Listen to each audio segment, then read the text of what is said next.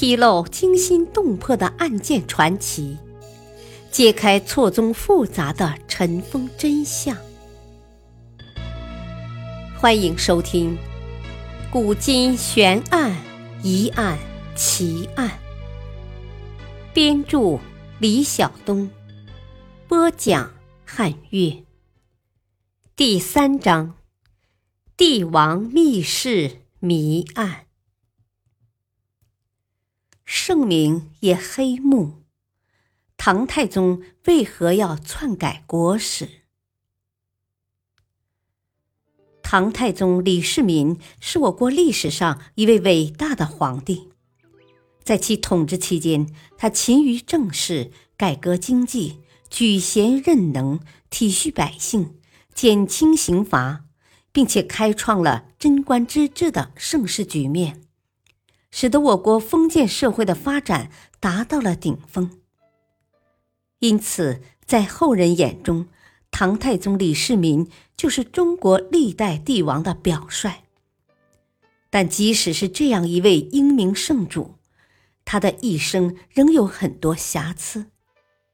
玄武门兵变的历史实情一直让后人迷惑。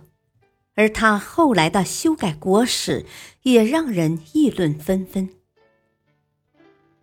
贞观三年（公元六百二十九年），太宗下令在中书省特别设置秘书内省，专门负责修撰前五代史。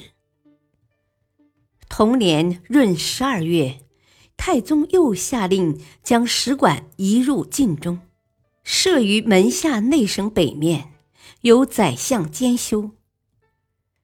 从此之后，使馆成为皇帝直接控制的门下省的一个常设机构，不再具有修史职责，而是专门负责修撰当朝国史。唐太宗究竟出于何种动机要重置史馆、修改国史呢？这个问题迄今为止仍未有确定的答案，给历史留下了一桩疑案。后人对此也有不同的看法。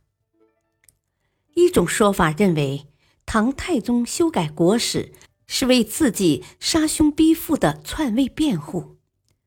这种观点认为，李世民的皇位并不是合法继承而来，是其弑兄逼父的结果。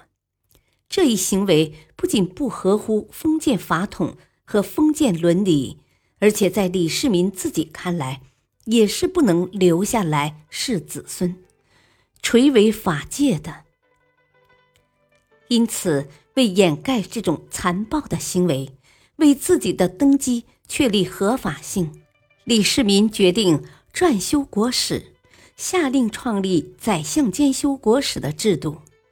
这就使史官很难做到秉笔直书，只能按统治者的意图撰写历史。李世民在位期间，曾不止一次违例要求轻看国史和起居注，并称是使得自修改耳。其实，作为帝王，原本就是不可以随便看史官写的起居注的。在李世民授意下。史官们把李世民发动玄武门之变的动因写成安社稷、利万民的大义行为，从而严重歪曲了历史事实。在撰写高祖实录和太宗实录时，费尽笔墨铺陈李世民在武德年间的功劳，竭力抹杀太子建成的成绩，降低高祖李渊的作用。而且把太原起兵的密谋描绘为太宗的精心策划，而高祖则处于完全被动的地位。这样，李世民便是开创李唐王业的首功之人，皇位本来就应该是他的。李渊退位后，也就理应由他继承皇位。因此，李世民登上皇位便显得合理多了。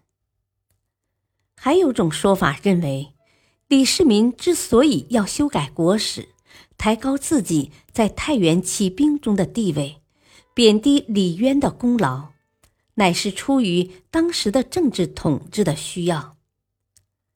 他要求贞观使臣把太原起兵中李渊由主动起兵变为被动起兵，目的是为了把李渊描绘成一个忠臣的形象，从而符合儒家道德要求。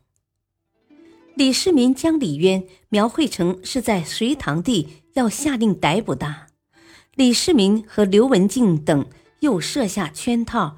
逼得他走投无路的时候，才不得不反的形象。而且在起兵时，李渊还曾号称欲大举义兵，远迎主上。